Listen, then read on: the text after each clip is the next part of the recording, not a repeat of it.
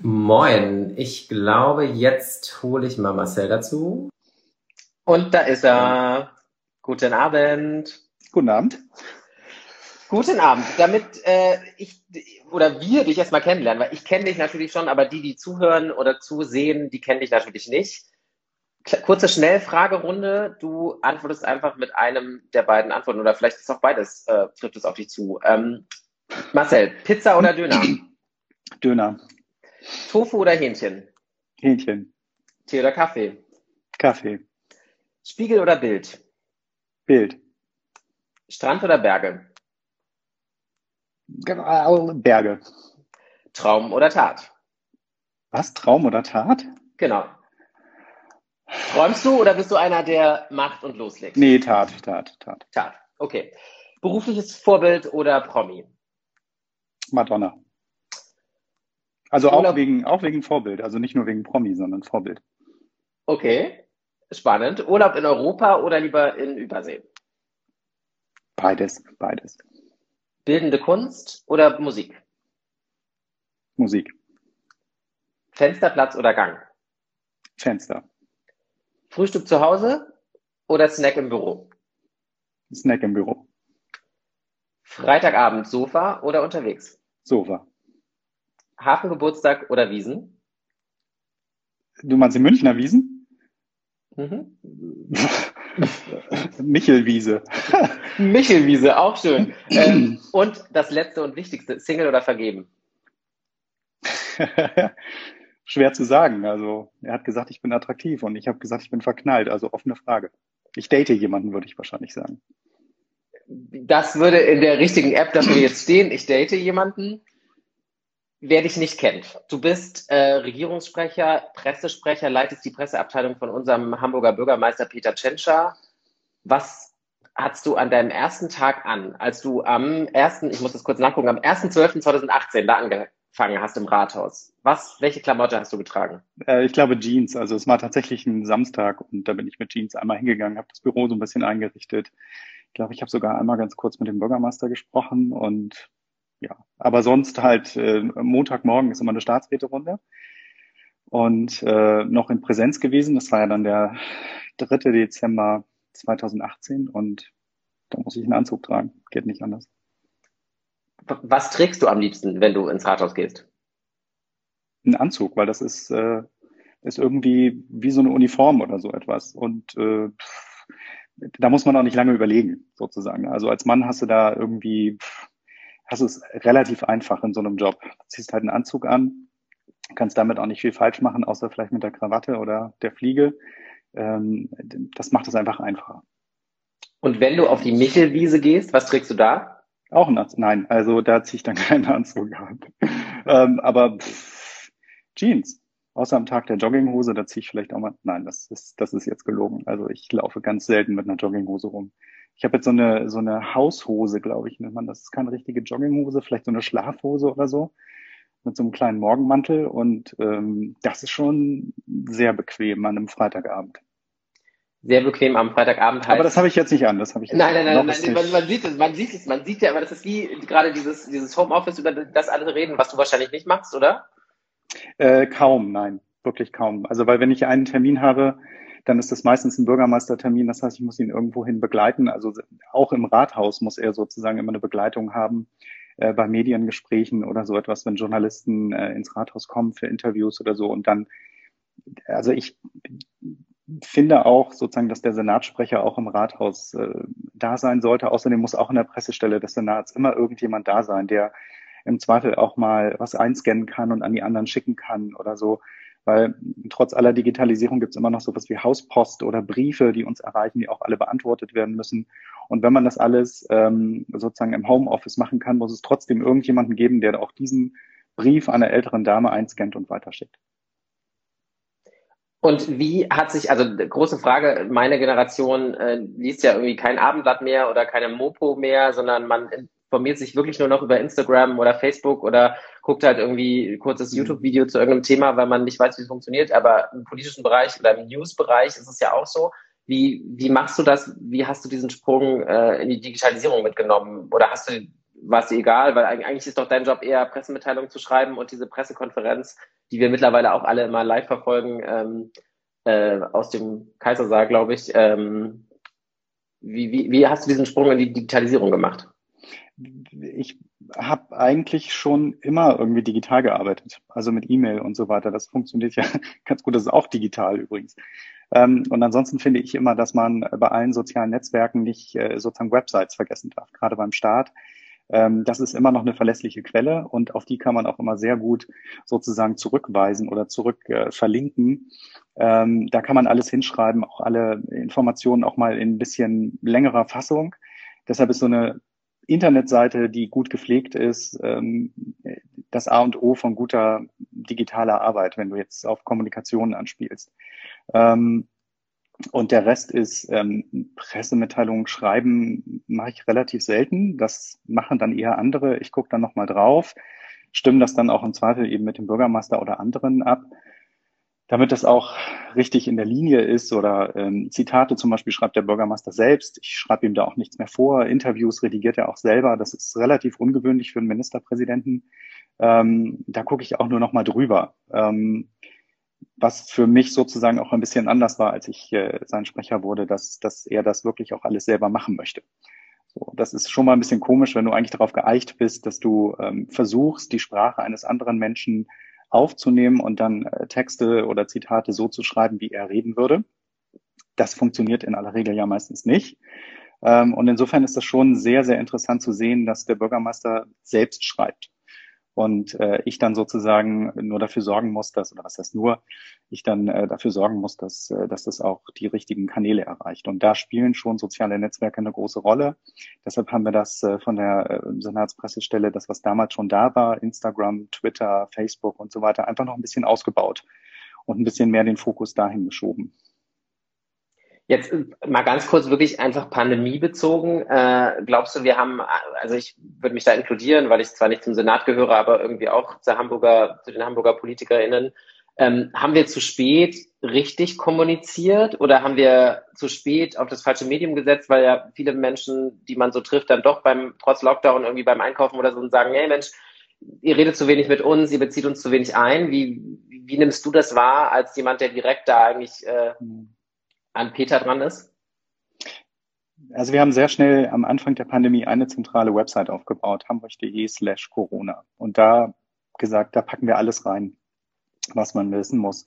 Andere Bundesländer haben dann so gut viel oder kämpferische Kampagnen gemacht, sowas wie wir kämpfen alle gegen Corona. Da habe ich immer gesagt, das, das wirkt in Hamburg nicht so. Und ähm, wir haben dann eine sehr, sehr schlichte Kampagne gemacht. Alles, was du wissen musst zu Corona, findest du auf dieser Website. Das ist sehr, sehr nüchtern, sehr asiatisch.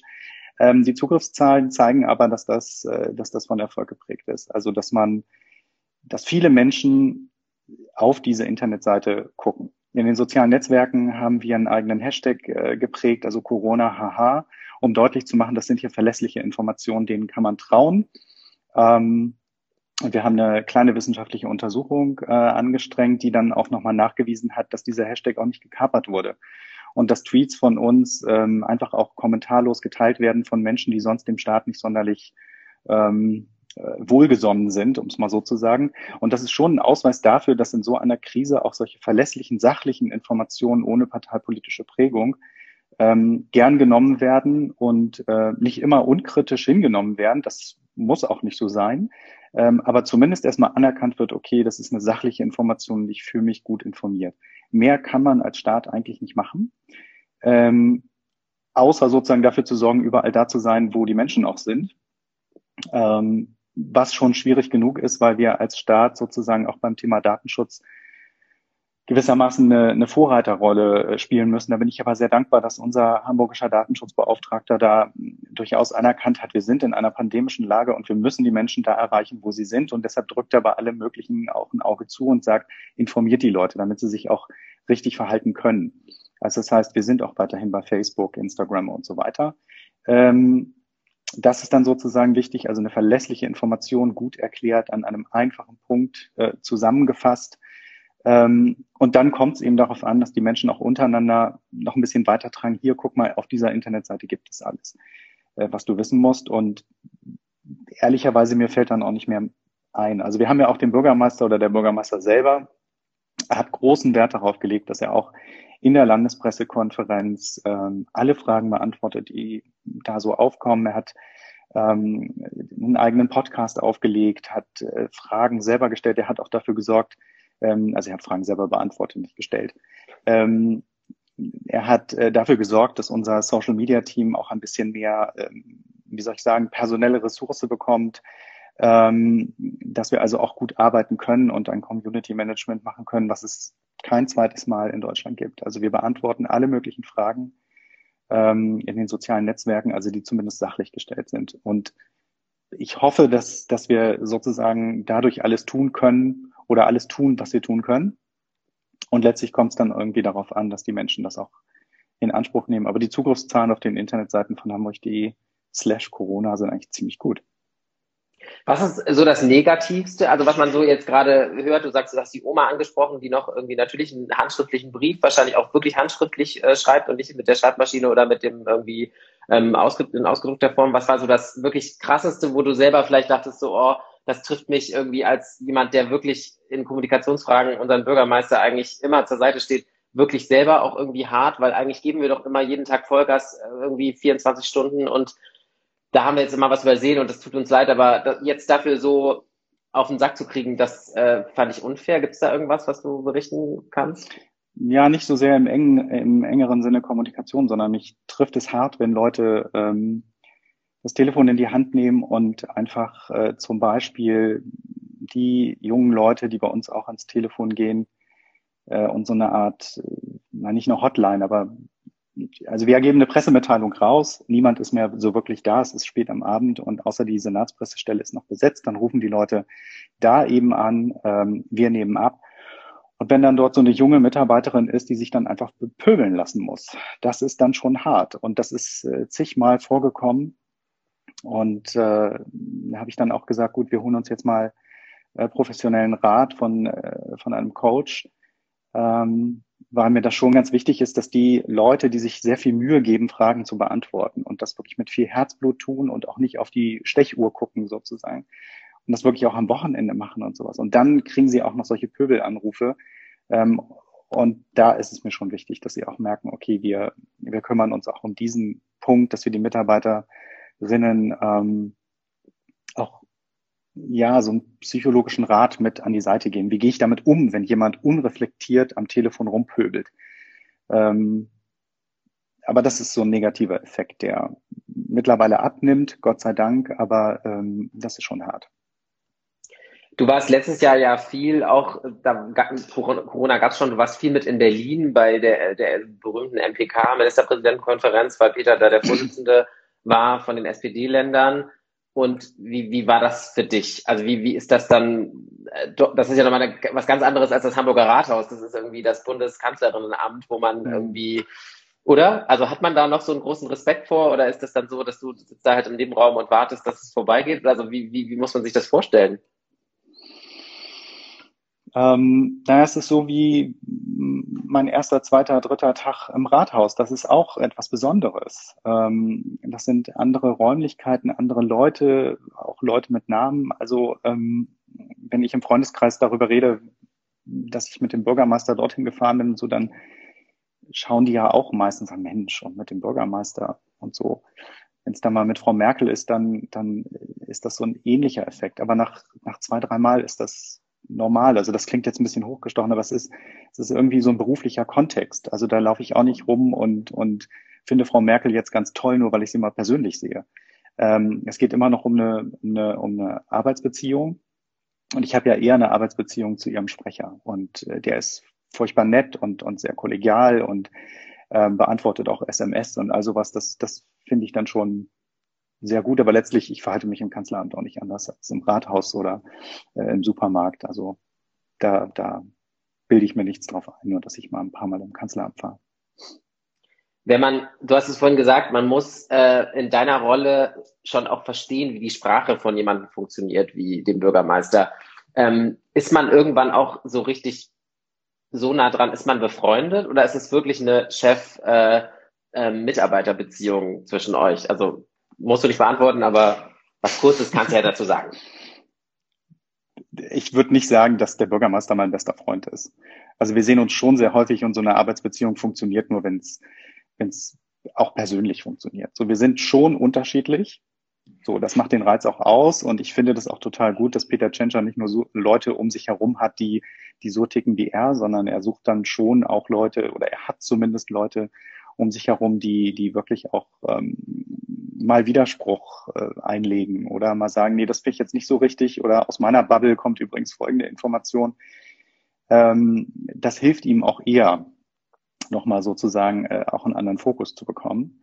Ähm, aber äh, wenn wir uns nicht verstehen würden, würde ich nicht seit zwei Jahren sein Sprecher sein. Also da kann man sich schon sicher sein. Aber ich würde jetzt nicht so weit gehen, dass wir ständig aufeinander hocken und, und Weinchen trinken und so. Das, klar, wenn wir in Berlin alleine sind und ich die einzige Begleitung bin, dann ist das auch ein bisschen, äh, bisschen persönlicher. Also er weiß schon, wo ich herkomme und äh, wer ich bin und wie viele Schwestern ich habe. Aber ähm, ist jetzt nicht so, dass ich persönlichen Rat bei ihm suchen würde. Außer medizinischen. Herr Doktor, eben. Ja. Aber jetzt reden wir mal noch ein bisschen über dich tatsächlich, weil du bist ja, ähm, ich konnte lesen in meiner Vorbereitung auf heute Abend, dass du dich sehr stark mit dem Thema Integration auseinandersetzt und dass das dir auch so ein Herzensanliegen ist. Und ich würde tatsächlich gerne wissen, und ich glaube die anderen auch, wie, warum? Warum Integration? Warum nicht, äh, man darf das sagen, du bist äh, auch homosexuell, du bist schwul. Ähm, also gibt es da, da hätte es auch andere Themen gegeben, sag ich mal so. Na, ich bin so gegen Ausgrenzung. Also und deshalb habe ich auch so einen weiten Begriff von Integration. Also zum Beispiel Menschen mit Behinderung, die hören das selber auch nicht gern, dass sie integriert werden sollen. Aber letztlich machen wir uns nichts vor. Ist es so, dass man ganz häufig nicht an Menschen mit Behinderungen denkt, wenn man so an ein normales Leben denkt. Und so war das damals auch bei den Flüchtlingen. Ich war halt Sprecher der Sozialbehörde 2015, 16, als wir sehr viel über Flüchtlinge und Zugewanderte gesprochen haben. Und es war einfach so eine Bewegung. Und ich dachte halt, ich sitze ja auch direkt ähm, beim Senator und dann später bei der Senatorin Melanie Leonard. Ähm, ich kann also auch helfen. Ich kann auch Ehrenamtlichen helfen. Und ähm, deshalb habe ich immer versucht, sozusagen so eine kleine Schnittstelle zu sein ähm, für die damalige Kleiderkammer oder für die, für die Hilfe am Bahnhof, wo es auch immer äh, Konflikte gab, ähm, weil der Staat auch mitunter nicht helfen durfte aber trotzdem muss man ja irgendwie dafür sorgen, dass man auch als, als Bürger noch das Gesicht wahren kann, also vor sich selber, wenn man in den Spiegel guckt. Und viele Politikerinnen und Politiker wollen gerne helfen, sind aber sozusagen nicht gefangen. Also das wäre jetzt das falsche Wort, aber sie, sie repräsentieren sozusagen nicht nur sich selbst, sondern die Stadt. Also das nehmen Hamburger Senatoren schon ernst, dass sie sozusagen ein Amt ausfüllen, was für die gesamte Stadt ist. Und so finde ich, muss man auch als Pressesprecher oder als Mitarbeiter der Verwaltung handeln. Und so kam ich da irgendwie rein, auch wenn man dann, also auch weil ich einfach viele Geflüchtete oder auch Menschen mit Behinderung einfach persönlich kennengelernt habe, auch Obdachlose zum Beispiel. Ähm, ich war ziemlich häufig mit im Winternotprogramm und habe auch mit Leuten gesprochen, um einfach auch besser kommunizieren zu können. Und dann entsteht halt einfach so eine, so eine Affinität zu einem bestimmten Thema.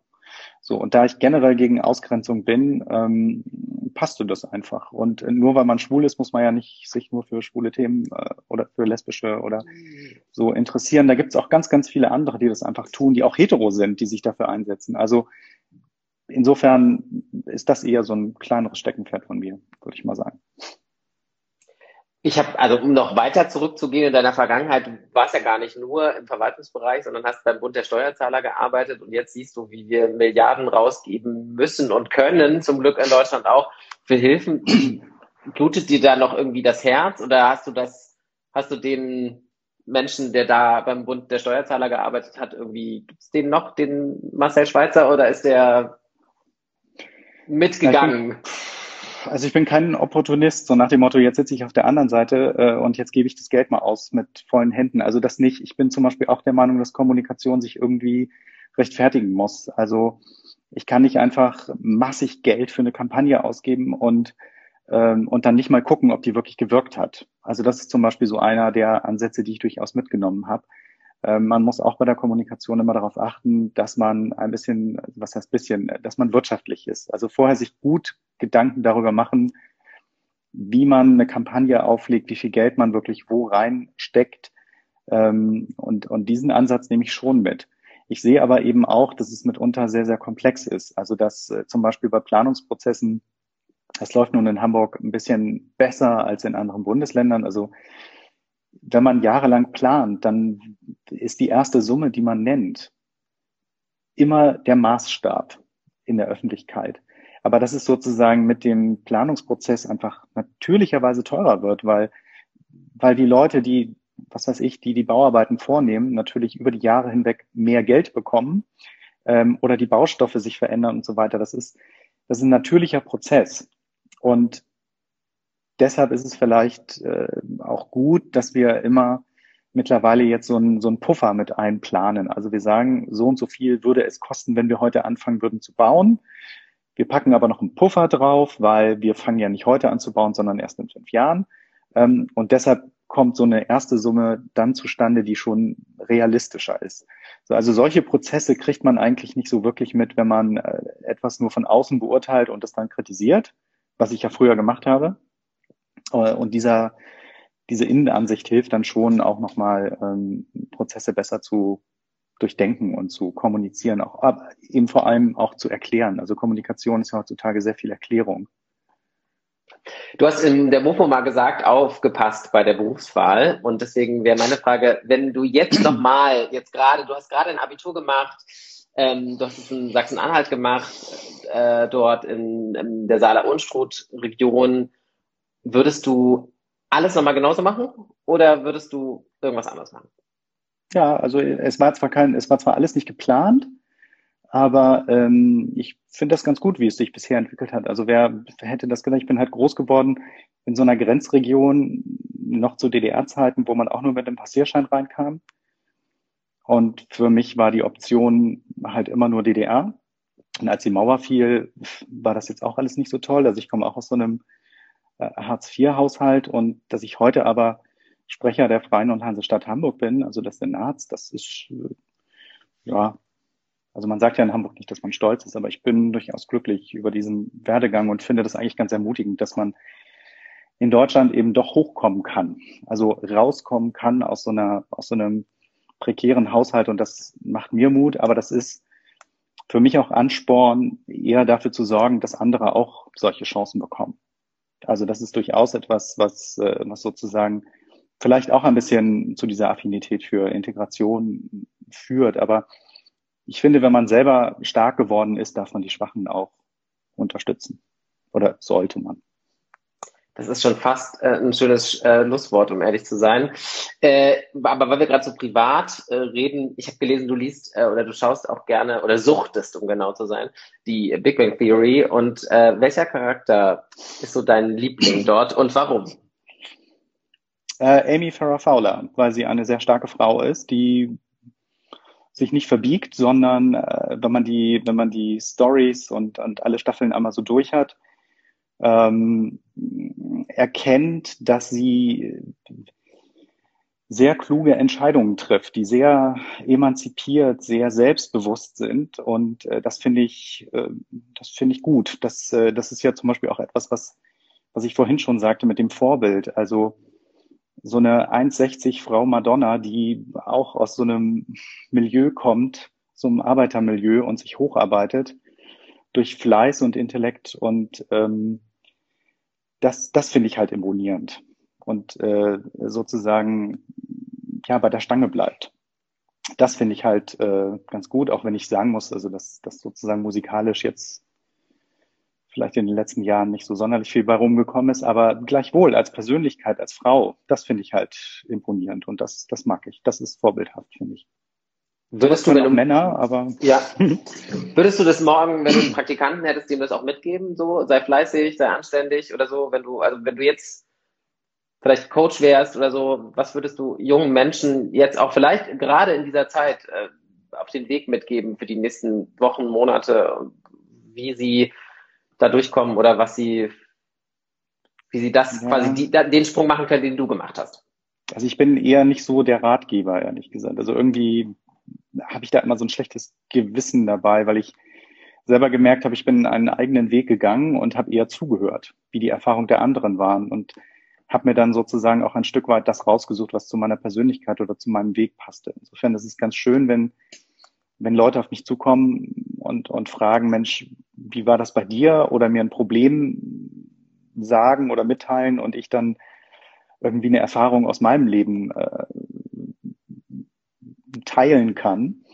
Ähm, das hilft vielleicht eher, als wenn man sagt, mach es doch so und so. Weil ich kenne alle Umstände nicht, die sozusagen diesen Menschen dann gerade plagen. Und deshalb bin ich dann eher so ein, so ein passiver Ratgeber, der sagt, okay, ich stand mal vor einer ähnlichen Situation und habe mich so und so entschieden, man kann aber auch anders. Ähm, das ist dann ehrlicher. Und deshalb gebe ich Praktikanten oder Volontäre oder auch Mitarbeiterinnen und Mitarbeitern, Kollegen, da vermeide ich immer so einen direkten Rat. Weil ich immer denke, das passt vielleicht gar nicht zu dessen Persönlichkeit oder zu seinem Privatleben, was mich gar nichts angeht. Äh, man muss die Umstände immer gut kennen, bevor man einen Rat gibt. Und das ist schwierig in aller Regel. Es ist quasi Freitagabend, wir rollen ins Wochenende. Was, was, was steht an? Ist du, hast du frei oder bist du richtig äh, eingespannt? Was liegt an bei nee, dem Senatssprecher? Ich habe jetzt am Wochenende noch drei äh, Videokonferenzen. Ähm, und sonntags ist ohnehin immer, da, da arbeiten eben auch Printjournalisten und so. Und da geht auch das politische Berlin wieder los. Das heißt, da klingelt das Telefon ohnehin meistens. Ähm, also heute Abend ist bestimmt noch ein bisschen Kommunikation drin und ich schaue mir auch wieder das Clubhaus, also die App an und, und höre dazu. Das finde ich gerade ganz spannend. Ähm, Wäsche ist schon gewaschen, also das muss ich jetzt nicht mehr machen, das ist auch schon gut. Aber so ein bisschen einkaufen und ich glaube, die Chips gehen zur Neige. Also das muss, das muss aufgefüllt werden. Das muss noch erledigt und werden. Natürlich Big Bang Theory. Und Big Bang Theory. Du hast gerade angesprochen, Clubhouse ist ein neues Format, ist ganz anders und ganz äh, wird gerade total gehypt. Du auch als irgendwie Kommunikationsmaster, ähm, sage ich mal. Äh, was hältst du davon? Ist das also haben wir das in zwei Jahren noch oder ist das absolut nur Corona Lockdown? Wir sind alle zu Hause und wissen nicht mehr, was wir auf Netflix schauen sollen. Ich glaube, wir wissen alle schon nicht mehr, was wir auf Netflix gucken sollen. Also zumindest diejenigen, die wirklich schon seit Monaten zu Hause sind. Das darf man auch nicht unterschätzen. Also ich meine, mir geht's schon so, dass ich mir wünschen würde, mal ein bisschen zu Hause zu sein, aber über Weihnachten und Silvester war ich halt äh, zu Hause und das ist echt nicht leicht, also die ganze Zeit alleine zu sein oder nur mit ganz wenigen Kontakten. Ähm, darf man also nicht unterschätzen. Aber ich glaube, Clubhouse ist so eine App, ähm, wo man reingucken kann und wieder rausgehen kann. Man kann mitdiskutieren oder nicht. Ähm, das mal gucken, was draus wird. Ich weiß nicht, ob es in zwei Jahren noch da ist, aber ich finde die App total cool im Moment. Ähm, und der Bürgermeister, glaube ich, auch. So. Und äh, mehr sage ich nicht. Und ähm, ich finde es aber, wie ich vorhin schon mal sagte, ganz wichtig, dass man jetzt nicht einfach alle Ressource in so eine neue App steckt und alles andere liegen lässt, sondern bevor man da reingeht, äh, muss man schon ein bisschen gucken, dass man die anderen Kanäle auch schön ordentlich bespielt hat und sie auch nicht vergisst. Oder persönliche Kontakte oder so. Also ich meine, es ist ein bisschen doof, wenn man jetzt jeden Abend im Clubhaus hängt und ähm, ja, die anderen Kontakte, Freunde und so weiter, mit denen spricht man dann nicht. Das ist dann auch eine komische Priorität. Schön. Das war wirklich, also das war ein schönes Wort zum Freitagabend. Ähm, dich treffen wir nachher auf Clubhaus und vielleicht auch den Bürgermeister, wer weiß. Ähm, das war. Ja, ich bin ganz dankbar, dass es zwar, auch wenn es Quickie heißt, aber trotzdem so ein, äh, so ein safer Talk war. Das ist ja, ich, ich hatte schon Angst. Du hast Angst? Nein, das hat, da haben ganz viele geschrieben, dass sie dachten, äh, was machen die beiden denn da am Freitagabend um 6 Uhr Ja, das bin ich auch ähm, gefragt worden. Aber na gut, das Ergebnis kann man sich ja jetzt angucken und hören.